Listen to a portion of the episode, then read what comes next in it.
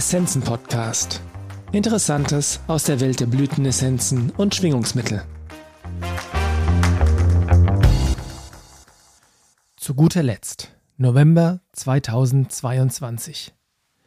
Das Thema Achtsamkeit, die zweite. Nachdem ich letzten Monat mit meinem Versuch grandios gescheitert bin, meine Gedanken zu diesem Thema in meiner Kolumne zu Papier zu bringen, hier nun mein nächster Anlauf. Achtsamkeit ist also wie gesagt ein gerne und oft benutztes Wort. Und diese Qualität ist zweifellos auch gut und wichtig. Wenn ich mich so umsehe, bemerke ich jedoch immer wieder, dass Menschen von Achtsamkeit im modern spirituellen Sinn sprechen und sich das Konzept wie ein Schild vor die Brust halten. Manchmal, um allen zu zeigen, wie weit entwickelt sie glauben zu sein, manchmal auch als passiv-aggressiven Schutzschild. Noch einmal, Achtsamkeit ist super. Damit sie authentisch wird, braucht sie jedoch ein solides Fundament. Für mich muss Achtsamkeit deshalb bereits im brutal profanen anfangen. Jeden Tag, in jeder Minute. Große Worte, nicht wahr? Aber ich will gerne etwas ausführlicher erläutern, was ich damit meine. Und damit kommen wir wieder auf die Stichworte, die ich Ihnen gemeinerweise im letzten Monat vor die Füße geworfen habe. Was wäre wohl noch brutaler profan als eine Mülltonne? Die Inspiration, über das Thema Achtsamkeit im Alltag zu schreiben, kam mir, als ich die Mülltonne zum Zwecke der Entleerung abends vor das Tor gebracht habe. Wir haben eine vergleichsweise lange Einfahrt und das Tor ist auf halbem Weg bis zur Straße. Die Müllmänner müssen also die Tonnen noch ein Stück bis zum Müllwagen ziehen.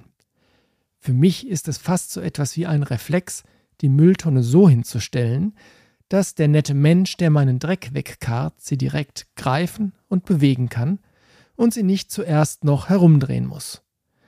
Das bedeutet natürlich, dass ich derjenige bin, der sie um 180 Grad drehen muss.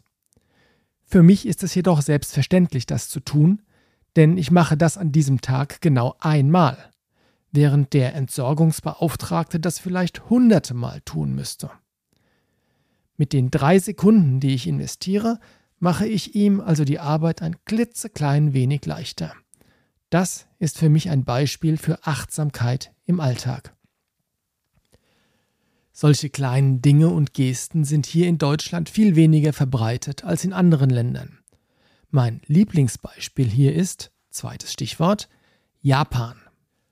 Bei meinen Besuchen durfte ich erleben, wie fantastisch es sich anfühlt, wenn jeder sich jederzeit der Tatsache bewusst ist, dass es auch noch andere Menschen auf der Welt gibt.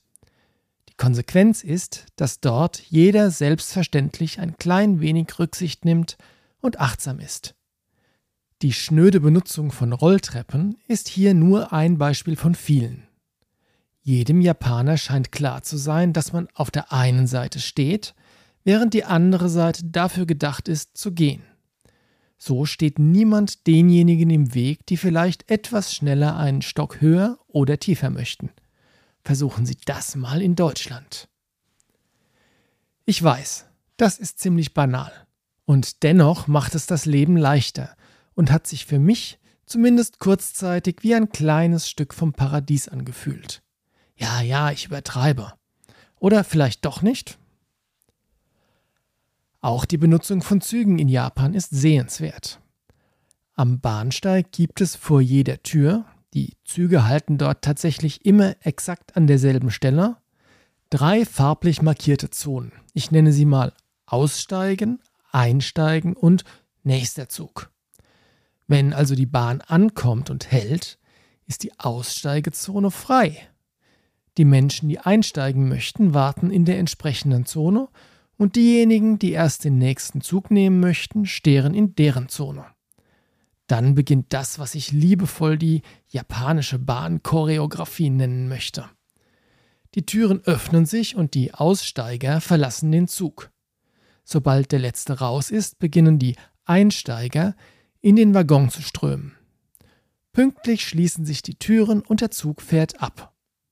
Währenddessen rutschen die Menschen in der nächster Zugzone kollektiv ein Feld weiter und warten dort auf ihre Bahn.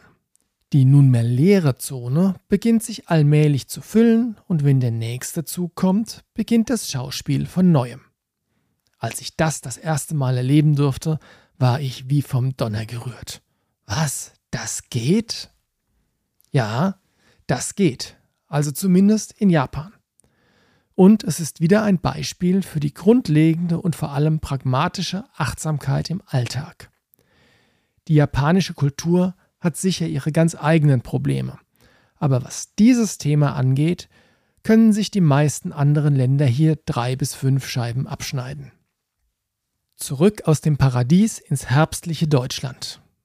Das Bewusstsein für die Existenz anderer Menschen mit eigenen Absichten und Bedürfnissen ist hier lange nicht so verankert wie in Japan.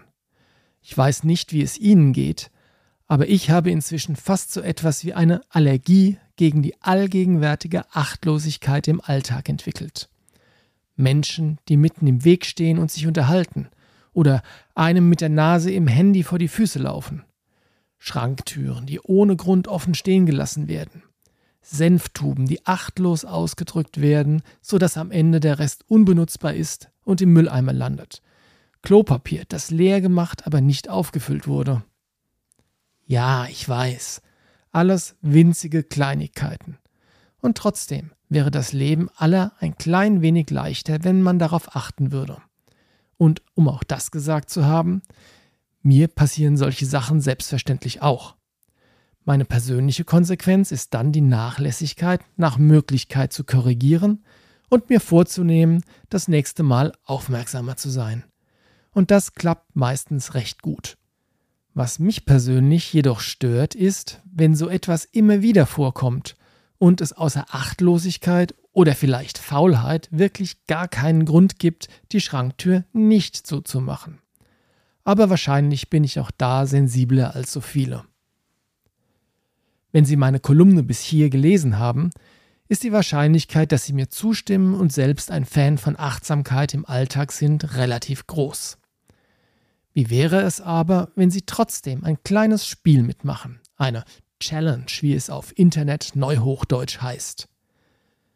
Wählen Sie sich doch einmal einen Zeitraum aus, vielleicht eine Woche, indem sie sich zum Ziel setzen, bewusst alle kleinen Dinge zu tun, die sie weder nennenswert Zeit noch Ressourcen kosten, die aber anderen Menschen das Leben ein wenig leichter machen. Die oben genannten Beispiele können gerne als Inspiration dienen, und es gibt noch unendlich viele weitere Gelegenheiten im Alltag. Ich vermute, Sie werden ebenso wie ich feststellen, dass es sich vor allem für einen selbst wirklich gut anfühlt, wenn man bewusst jemand anderem etwas Gutes getan hat. Egal wie klein oder gering das auch sein mag und egal ob die andere Person es überhaupt bemerkt oder nicht. Bevor ich zum Schluss komme, noch ein K-Wert. Es geht nicht darum, die eigenen Bedürfnisse hinter die der anderen zu stellen. Mein Plädoyer in dieser Kolumne bezieht sich einzig und allein auf die Kleinigkeiten, die uns wörtlich und im übertragenen Sinne nichts kosten, aber anderen nützen. Die sollten wir tun. Es lohnt sich, denn dann hat alles, was an Achtsamkeit noch hinzukommt, ein solides Fundament. Liebe Grüße aus Aschaffenburg, Carsten Sann.